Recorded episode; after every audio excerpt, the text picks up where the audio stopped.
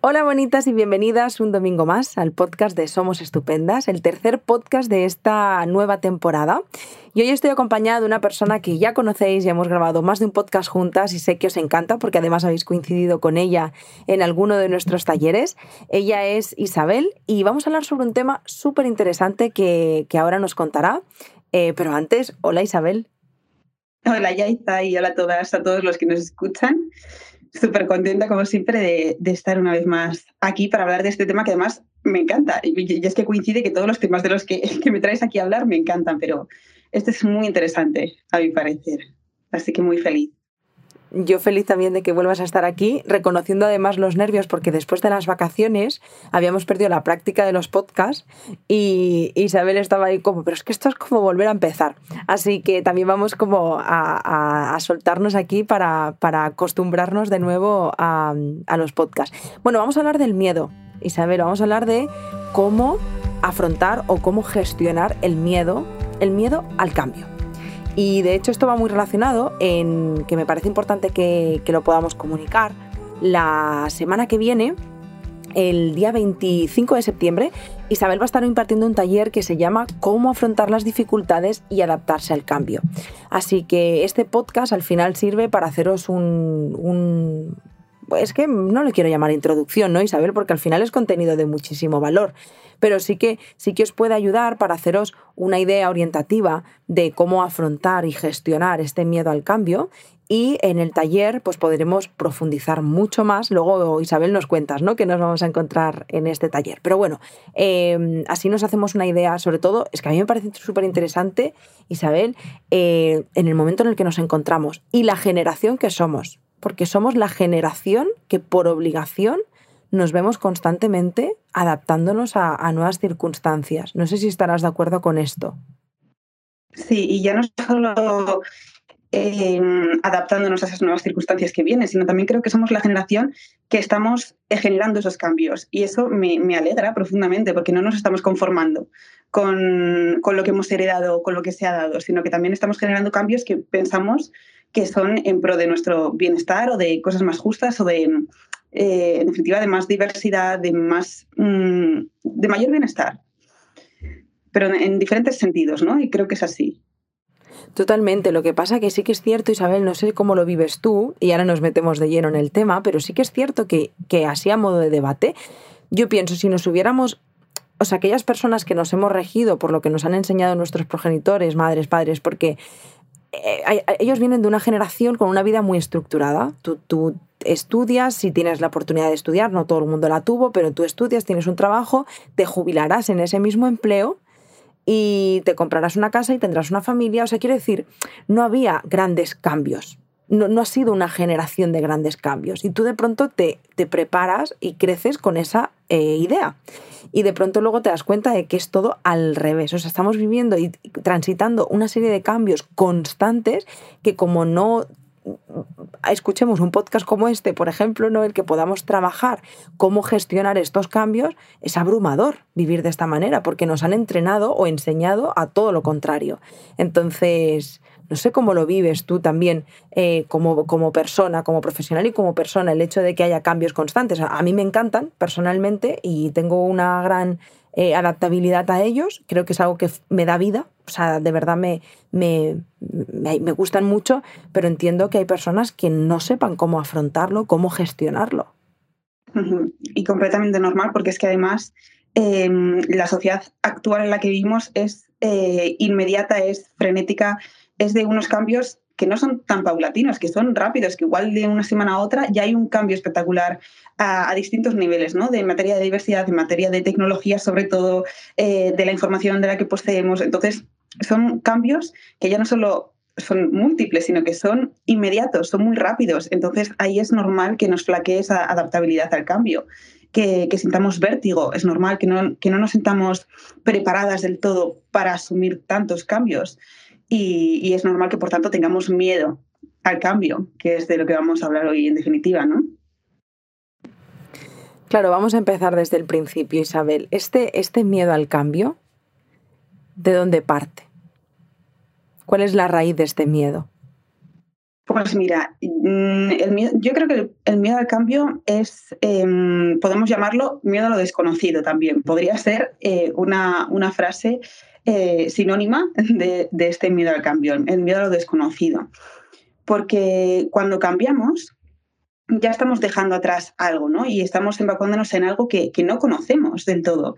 Y, sabemos que para las personas la seguridad es una necesidad básica. De hecho, cuando hablamos en el, podcast de apego, lo decíamos, que los niños, niñas necesitaban esa seguridad al nacer y no solo al nacer, sino en todo su desarrollo. Y nosotras como adultas necesitamos esa seguridad, esa sensación de que estamos en un lugar cálido, mm, protegido, en el que podamos anticipar más o menos lo que puede pasar, que podamos controlar y, por tanto esta seguridad es básica. Por eso es normal que nos cueste dar ese paso al cambio y, a lo, desconocido, ¿no? Como decíamos, porque implica ese cambio dejar algo atrás, ¿no?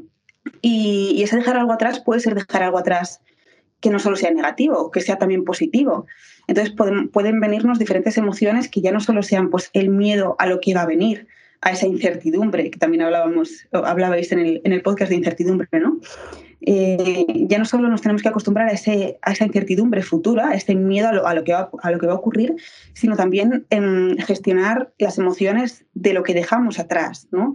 Esa tristeza, esa nostalgia, ese que nos cueste soltar, porque mm, si decimos que, mm, que el cambio implica dejar atrás, también estamos haciendo referencia a que todo cambio implica, por tanto, una pérdida. Una pérdida de, de lo que has tenido o también de lo que has sido. O de lo que o a lo que has estado acostumbrada o acostumbrado a vivir, a lo que te has adaptado. Aunque no sea perderlo, porque realmente no, no perdemos lo que dejamos atrás, lo integramos en nosotras. Realmente el cambio no es perder, es añadir a lo que somos, es desarrollarnos. Pero, pero sí que implica em, gestionar eh, esa pérdida y por tanto es que, que, sintamos un proceso similar al de, un duelo. Un, duelo es esta reacción que sentimos cuando, hay una pérdida de todos los tipos en nuestra vida. Muchas veces valgamos a pérdida de una persona, a que una persona haya fallecido o que haya desaparecido de nuestra vida por los motivos que sean, pero puede ser una pérdida ante otras cosas, materiales, por ejemplo, pero también una pérdida de la vida que teníamos. Y ahora, además, lo podemos equiparar a la situación de la pandemia. También hemos sufrido un duelo colectivo porque hemos perdido la vida que conocíamos hasta el momento. Entonces es normal que tengamos este miedo y de ahí viene muchas veces el miedo al cambio. No solo, no solo de esa incertidumbre y esa pérdida de seguridad y de protección y de control, que es algo que además de necesitarlo casi que nos aferramos demasiado en ella, a ello, como, como hablaremos en el podcast, sino también que implica que tengo que gestionar un duelo y que tengo que pasar por las reacciones emocionales que son naturales ante un duelo, pero que son costosas de digerir. Me ha gustado mucho que haga referencia al duelo, porque sí que es cierto, Isabel, hace poquito a mí me pasó algo con, viajar. Y me vi en una posición en la que era muy difícil que yo volviera a viajar en, en pareja. Y en avión, especialmente. Pero yo quiero viajar, yo quiero conocer el mundo, yo quiero vivir en Costa Rica, yo quiero hacer una serie de cosas que por un momento sentí que el hecho de ya no vamos a poder volver a viajar juntos me hizo, eh, o sea, transité un duelo, de verdad me entró una tristeza, una nostalgia, porque no era en sí mismo lo que estaba pasando, sino era decirle adiós a la vida tal y como yo me la había imaginado. O sea, era cambiar algo que, que me pueda adaptar sin problema, pero que eso implica perder algo que aunque no haya tenido, lo, es, lo estoy perdiendo, porque me he proyectado tantas veces ahí que el no verme en esa posición, al final, pues, eh, me, me, supuso, pues, vamos, que lo tuve que transitar porque había, había bastante dolor. Y justo lo que has dicho de la pandemia, pues entiendo que es un poco lo mismo. Nos hemos visto en una vida, hemos, hemos proyectado una vida de una manera y la hemos construido de, cierta forma y en cuestión de dos días nos la, han, nos la han arrebatado todo. Y esto me parece muy interesante y aquí hablamos de seguridad que creo que eh, tiene mucha importancia con el tema de este podcast y que ya hemos hablado en otros podcasts, pero siempre me parece importante eh, pues volverlo a sacar. Porque si algo nos ha enseñado justamente esta pandemia es que no hay nada seguro. Entonces, ¿Qué pasa con esta seguridad, falsa seguridad, que sí que necesitamos aferrarnos a ella, pero en realidad tampoco hay nada que sea seguro? Entonces, ¿cómo, cómo aprendemos a adaptarnos al cambio mm, y, dándole un nuevo significado a esta seguridad? No sé si me estoy explicando, pero aquí entramos en un confrontamiento. Necesitamos una seguridad la cual no es del todo cierta. Nunca. Claro, sí, es como ese equilibrio, ¿no? Eh, ese equilibrio entre eh, la estabilidad que, yo necesito y que además está bien, tiene sus partes positivas y también ese proceso de cambio que estamos sometidas y sometidos de manera constante, porque es que eh, a todas las partes a las que podamos mirar, todo está sujeto al cambio. La naturaleza, el ritmo de vida, nuestros propios cuerpos, tanto interiormente como físicamente, cambiamos de manera constante. A todas las partes a las que miremos, eh, vemos cambio, vemos movimiento, vemos desarrollo, porque eso es vida. Como decía esto al principio, eso es vida. Pero es difícil equilibrar ambas cosas. Eh, hay, mm, bueno, de hecho, vamos a usar alguna palabra así técnica como para que entendamos un poquito más. Em, este equilibrio en, psicología se le llama eh, entre la homeostasis y la morfogénesis este equilibrio. ¿no? La homeostasis sería esa estabilidad que las personas necesitamos y de la que nos nutrimos también para vivir. Nuestro cuerpo está en un estado de homeostasis, a no ser que haya algo que, que, lo saque de ese estado. Por ejemplo, yo estoy aquí tranquila en mi casa, estoy en un estado de homeostasis, de estabilidad, de tranquilidad, de calma, pero si de repente eh, me entra una noticia en el móvil eh, mala, se va a activar mi cuerpo, me saca de ese estado de homeostasis a que me tengo que adaptar. Tengo que, tengo que sacar mis recursos para, vale, ¿qué hago yo para manejar esta situación difícil que, que, que me ha venido? Un mensaje malo. ¿No? Entonces, eh, siempre vamos a estar en ese equilibrio. Y luego la morfogénesis sería ese estado que nos permite cambiar, que nos permite eh, ser creativas con nuestra vida, que nos permite desarrollarnos, autorrealizarnos y, y evolucionar como, como, como persona y, además como especie, que es lo que venimos haciendo todo este tiempo. ¿no? Entonces necesitamos de ambas cosas, necesitamos de esa homeostasis porque además es en esa estabilidad donde sentimos ese calorcito, eh, esa, esa, tranquilidad cuando podemos sociabilizar, cuando podemos crear con tranquilidad, cuando podemos también ser productivas en esa calma, pero también necesitamos de esa morfogénesis, de ese estado de cambio para poder desarrollarnos. Morfogénesis al final es, eh, la etimología viene a decir el origen de la forma. Y, es que cambiamos, cambiamos nuestra forma, nos mutamos, nos transformamos de manera constante, porque si no, no, tendría sentido nuestra vida. No podríamos cumplir nuestros sueños, no podríamos cumplir nuestros objetivos o propósitos, porque siempre va a haber algo, si es que queremos seguir la vida que, que queremos, que nos saque de esa zona de confort, de esa estabilidad, de esa homeostasis y nos lleva a un lugar incómodo, desconocido, este cambio, pero que ese cambio es el que nos va a posibilitar también cambiar. Entonces, muchas veces es también para gestionar eh, ese equilibrio el pensar realmente en qué nos está tirando para atrás de ese cambio. Porque puede ser que no estemos preparadas para ese cambio, o sí, pero muchas veces lo que nos tira para atrás es eh, la preocupación, que no ocupación, la preocupación por y si no puedo, y qué van a decir, eh, todos estos miedos que podemos tener a equivocarnos, a perder el control. Entonces, ¿qué está primando? Eh, todas estas creencias arraigadas que tenemos, todas estas herencias de nuestras capacidades, de nuestros recursos, o está primando o decidimos que prime lo que queremos para nuestra vida, nuestro para qué.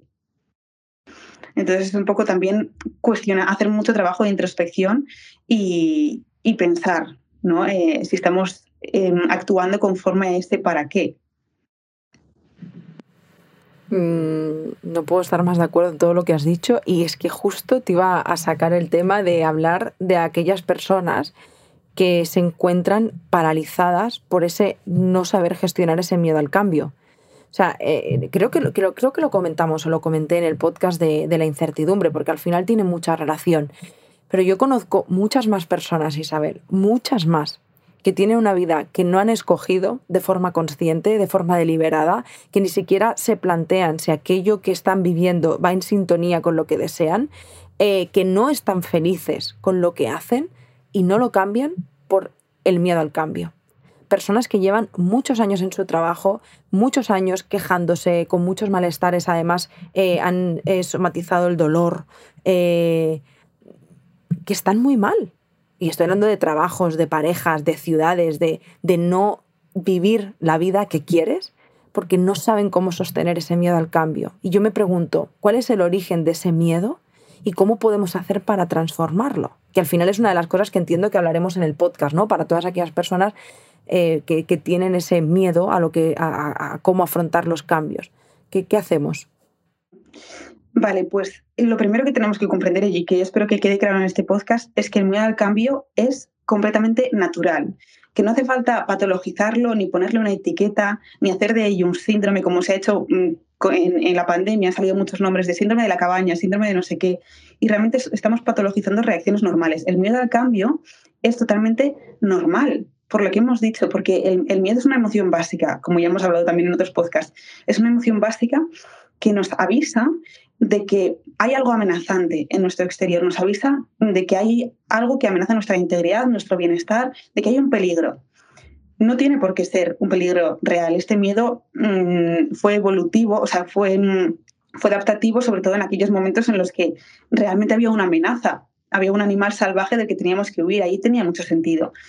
Pero ahora es verdad que aunque este miedo tenga una intención positiva, que es la de protegernos, y hacer preservar nuestra integridad, también es cierto que tenemos que, aparte de entender de dónde viene y de comprender que es algo normal, también tenemos que, eh, a mi parecer, cuestionar un poco si realmente es algo proporcionado a las circunstancias, proporcionado a la situación, o es algo que nos está paralizando de llevar la vida que queremos. Porque sí, es verdad que ese miedo nos está avisando de que hay algo que desconocemos. Y puede ser a peor, ¿no? Porque este cambio puede ser a veces a peor. Y no está mal que sea un cambio a peor porque forma parte de la vida, el sufrimiento, que esto también es otra, otra cosa, ¿no? Pero, pero quizá más loco sería no hacer lo que realmente quieres hacer. Entonces, lo que decíamos del miedo al cambio, de que esto es algo natural. ¿Cómo lo hacemos? ¿Cómo lo gestionamos? En primer lugar, por eso es tener en cuenta que tenemos miedo al cambio, que si estamos en el lugar en el que estamos y no cambiamos, muchas veces no es porque las circunstancias no nos dejen cambiar, porque podemos ponernos mil excusas, ¿no? Podemos poner excusas de que no tenemos tiempo, de que no tenemos dinero, de que somos muy mayores. Hay 800.000 excusas que podemos ponernos y que son excusas que lo único que hacen es protegernos y hacer que nos quedemos de nuevo en esta zona de confort. Es como un mecanismo de defensa, como el autosabotaje, ¿no? Entonces, lo primero es eso, darnos cuenta de que sí, de que estamos en este lugar y no avanzamos a otro, y nuestra vida no cambia porque tenemos miedo al cambio, porque también hay una parte nuestra esencial en ese cambio, que es el, movilizarnos. ¿no? Antes de ese cambio conductual, de ese cambio de conducta, tiene que venir el cambio motivacional. Tiene que venir esa motivación que salga de dentro, que sea genuina, no que alguien te diga, por ejemplo, deja de fumar. No te va a valer de nada si no sale de ti, si realmente no es algo intrínseco, ¿no? Entonces necesitamos de esta motivación interna de, y de este cambio motivacional.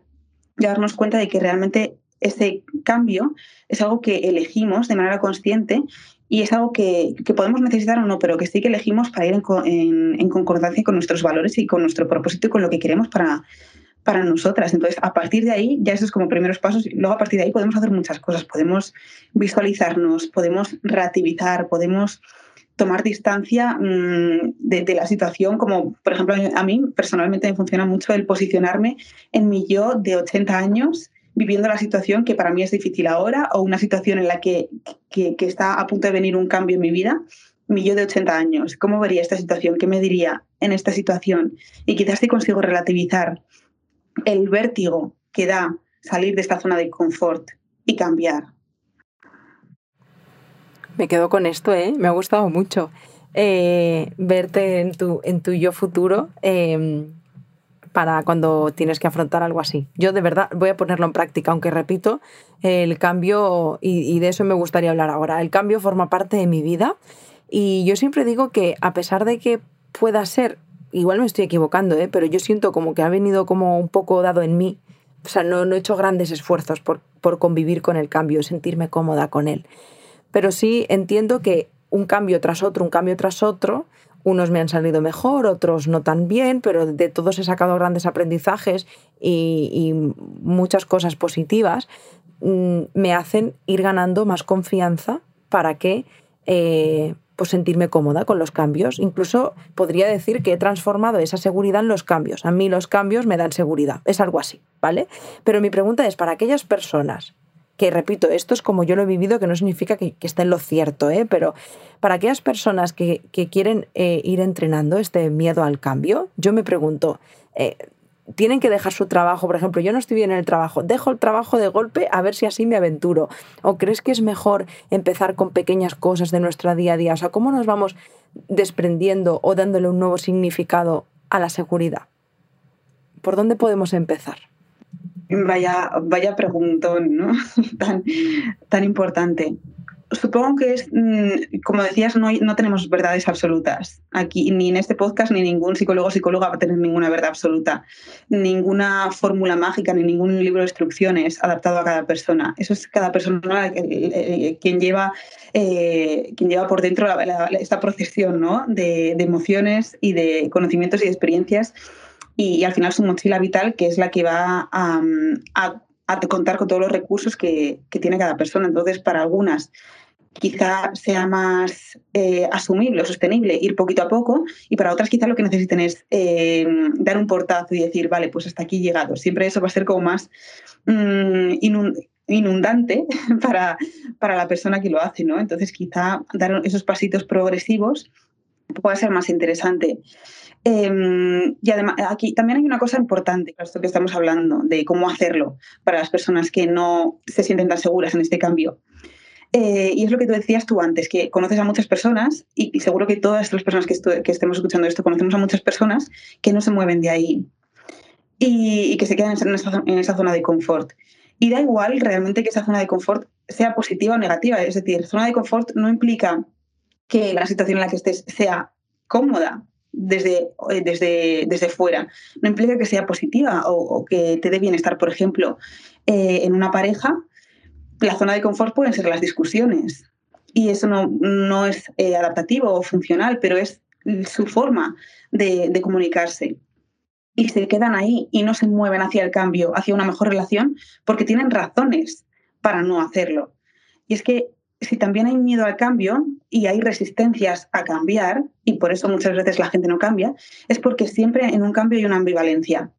Hay una ambivalencia entre sí, quiero cambiar, sé que tengo razones, pero hay otra parte de mí que no quiere cambiar. Quizás una parte más inconsciente que está escondida y que me obstaculiza el dar ese paso para cambiar, dar ese paso que yo sé que tengo que dar, pero hay algo en mí que, no me, que me autosabotea, ¿no? que me obstaculiza.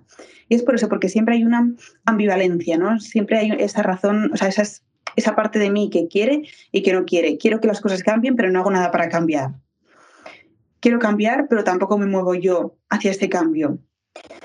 Y, es que tenemos razones tanto para cambiar como para no cambiar. Entonces, sería importante también darnos cuenta, aparte del miedo al cambio que tenemos, y que es normal que, lo tengamos y que por tanto hemos de decirnos, vale, tengo miedo a esto, verbalizarlo y acompañarnos en ese miedo, que también es importante, ¿no? No, tratar de no tenerlo.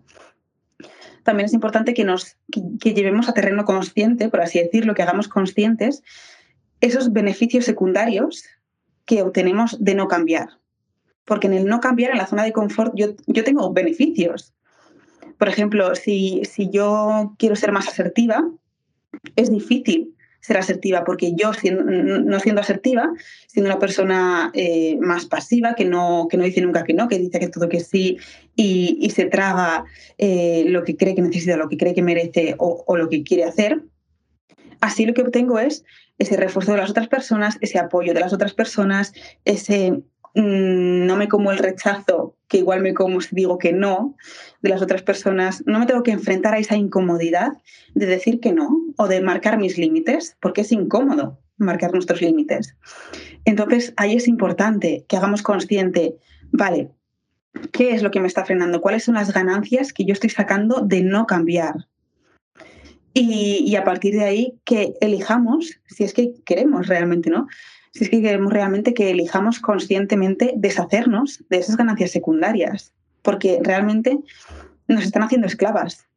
de un lugar, de un espacio que está siendo, por ejemplo, en el tema de los límites, que está siendo transgredido, que es nuestro propio espacio. No estamos actuando de manera libre, no estamos actuando de manera consciente, estamos actuando en base a este miedo. Es el miedo que nos está llevando a nosotras y no a nosotras. O sea, no lo estamos llevando a nosotras con, con nosotras, este lío de palabras, ¿no? Porque el miedo tenemos que cogerlo de la mano e ir con él. No se trata de, de hacerlo desaparecer, se trata de que venga, pero no de que nos lleve, no de que nos arrastre. Entonces es importante que, nos demos cuenta de que hagamos conscientes estos beneficios secundarios y que digamos, jolín, y, y esto es realmente lo que yo quiero, quiero quedarme a vivir en él, no por miedo a que me rechacen, no por miedo a lo que vayan a decir si cambio, no porque a ver si fallo o a ver si fracaso, a ver qué van a pensar de mí, a ver si voy a perder el control. ¿Qué es lo peor que puede pasar si cambias? Me quedo con esto, Isabel, 100%. De hecho, pienso, mientras te estaba escuchando, digo, Dios mío, todas las personas que nos están escuchando, que ojalá recojan esto y, lo hagan suyo y realmente hagan este ejercicio ¿no? de, de, ver la parte buena de no estar cambiando y, que lo puedan empezar a transformar desde ahí. Eh, a mí me gustaría hablar estos últimos minutitos del taller, de cómo afrontar dificultades y adaptarse al cambio.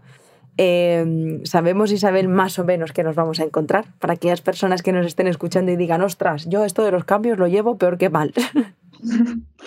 Sí, hablaremos también del cambio y también de un poco como un mix de las dificultades, ¿no? que también se llama así un poco el taller, y, de, y del cambio, porque también tenemos miedo a esas dificultades y forma parte del miedo, al, porque el miedo al cambio también decíamos que a veces es un cambio a peor, ¿no? Es un cambio negativo y es un cambio que puede traernos malestar. Ahí está la variable de malestar. No hay una decisión que, no, hay una decisión garantizada que vaya a ser la positiva. No. Siempre hay, una parte de incertidumbre y de una, posibilidad de malestar asociada a ese cambio.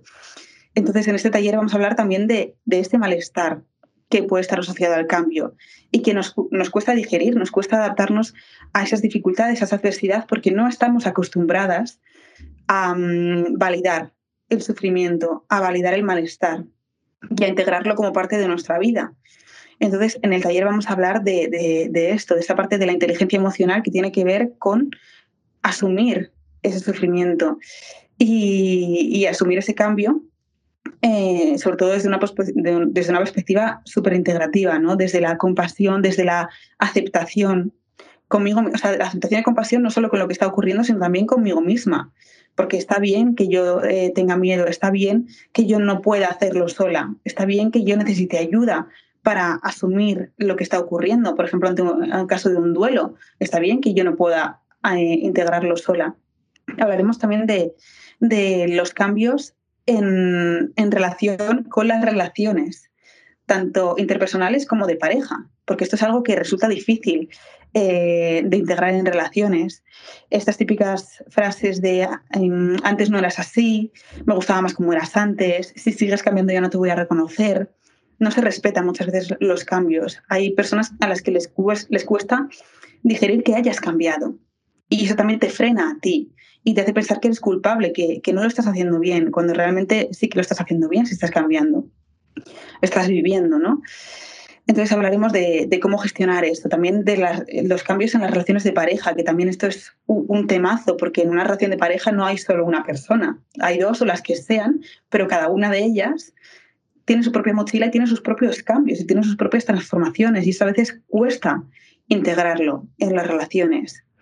Y hay veces que una persona de la relación se enfada con la otra por haber cambiado y aquí también tenemos que preguntarnos, pero realmente eh, me estoy enfadando por esto que está haciendo nuevo mi pareja o quien sea, o porque realmente me está costando hacer ese esfuerzo de asumir su cambio e integrarlo en la relación. Porque eso también es parte de la relación, ¿no? El, avanzar y el ir integrando esos cambios, el ir desarrollándose. Entonces, en relación con las relaciones, valga la redundancia, hablaremos mucho de, de eso, de integrar esos cambios y, y de, y, de, cómo hacerlo para, hacer, para que esos cambios sean respetuosos con las, con las relaciones. ¿no? No, pues ahora estoy así, si no te gusta, no. Cómo comunicar eh, que estamos cambiando, cómo, cómo, comunicar nuestras necesidades, qué hacer cuando hay, por ejemplo, en las relaciones crisis, porque los cambios muchas veces están asociados a crisis, y, son esas crisis buenas, son esas crisis malas, porque realmente los conflictos o las crisis pueden ser vehículos para el cambio, pueden ser vehículos para la intimidad, para encontrar partes de nosotros, de nosotras, que no habían sido exploradas hasta este momento, pero una vez encontradas, nos hacen más fuertes como personas y como relación. Y que hablaremos es que de, muchas cosas, ¿no? De, las soluciones que, damos normalmente a los cambios o, de las soluciones de, lo que hacemos realmente para adaptarnos y qué estamos consiguiendo realmente con estas soluciones, que muchas veces tiene que ver con perpetuar el problema. ¿Cómo hacer para salir de este círculo vicioso de que parece que no salimos? Quizá hacer algo diferente, ¿no? Ahí voy dejando, voy dejando pinceladitas, pero bueno, más o menos trabajaremos muchas cosas. Pues que, ah, de hecho, ahora Isabel, eh, te estaba escuchando y estaba pensando, es que este, este eh, taller, aunque se llame Cómo afrontar dificultades y adaptarse al cambio, tú cuando lo lees puedes entender, bueno, pero es que yo a mí no me cuesta adaptarme al cambio porque yo cambio de trabajo sin problema, o, pero es que al final no se trata solo de eso, es que la vida es cambio y cuando sientes que la vida te, desborda, te supera, te cuesta gestionar eh, situaciones. Es que justo lo que has dicho, pues que eh, perder a un familiar o cómo voy a afrontar una situación así, es que todo el rato están cambiando cosas. Em, bueno, súper completo, maravilloso, de verdad yo te lo agradezco siempre. Feliz, yo la primera fan de los talleres, la primera que está ahí en todos los talleres. Eh, ojalá de corazón que muchas de las que nos estéis escuchando, eh, bueno, os veamos dentro del taller. Que, que, por cierto, este es momento, yo creo, Isabel, para sentirnos muy orgullosas de la cantidad de talleres. Este, lo que llevamos de, de, año, eh, hemos hecho ya ocho talleres, si no recuerdo mal, siete, ocho talleres y están siendo un exitazo todos. De hecho, ¿sabes cuando leemos el feedback al final del taller? que hemos podido hacer los cálculos, más del 96% de personas dicen que ha sido mejor de lo que esperaban y vuelven a repetir. Y eso para nosotras, eh, para Isabel, para mí, para todo el equipo que hay detrás de cada taller, que creedme, son muchas, muchas personas haciendo posible esto, es un orgullo absoluto, porque realmente lo hacemos con tanto mimo, con tanto cariño, que lo que queremos es que realmente os llegue y cuando sentimos y vemos que os llega, pues es un amor y un orgullo pues increíble. Así que para las que también estéis aquí escuchándonos y ya habréis venido a alguno de los talleres, yo desde aquí eh, quiero daros las gracias de parte de todo el equipo por hacer eh, que esto sea posible. Eh, y a ti, Isabel, muchísimas gracias de corazón. Siento que los podcasts se quedan cortos porque los temas dan tanto de sí y mm, si algo estoy aprendiendo gracias a todo el equipazo de profesionales que soy, con el que trabajo todos los días y gracias también a mis estudios de, psicología que estoy empezando, pero ya empiezo a darme cuenta de esto, es que eh, podemos desglosar y pues esto sí, desglosar los temas por partes pequeñitas, pero todos de alguna forma tienen una conexión. Eh, llámalo autoestima, inteligencia emocional, son temas como que parecen súper ajenos y, y, lejanos, pero que luego todos se conectan. Y cuanto más os escucho y más aprendo de vosotras, más me doy cuenta de que todo es complementario, ¿no? Por ejemplo, yo escucho los talleres y cuando después de verlos pienso, es que, ah, esto tiene relación con lo otro, ahora lo entiendo, esto con que si el apego, que si la comunicación, que si los límites, y al final todo tiene una conexión mucho más profunda de la que nos imaginamos. Así que, bueno, yo feliz de seguir aprendiendo con vosotras. Eh, gracias Isabel de corazón por estar aquí un podcast más. Gracias a ti y, gracias siempre a las personas que nos escuchan porque, vamos, me remito a todas las palabras que, has dicho de, agradecimiento y, de total gratitud ante, ante todo lo que creamos y ante la respuesta a todo lo que creamos, que es mm, para dejar sin palabras a cualquiera, vamos. Qué bonito. pues Isabel Corazón, muchísimas gracias. Y a vosotras, gracias por estar aquí una semana más, por escucharnos, por vernos, por compartir el podcast, por hacérselo llegar a más y más personas. Eh, nos vemos en el taller de la semana que viene, estará abierto hasta el viernes por la noche, os podéis inscribir y luego tendréis acceso al taller durante 30 días. Si por alguna casualidad no podéis eh, venir el, el, sábado 25, sábado 25 es, ¿verdad? Lo estoy diciendo bien, sí, sábado 25, no os preocupéis porque tendréis un mes para poder acceder al taller. Así que nos vemos en el taller y, y el próximo domingo y os mando un abrazo muy, muy fuerte. Chao. Y otro, otro abrazo de mi parte. Adiós, bonitas. Gracias, Isabel. Adiós.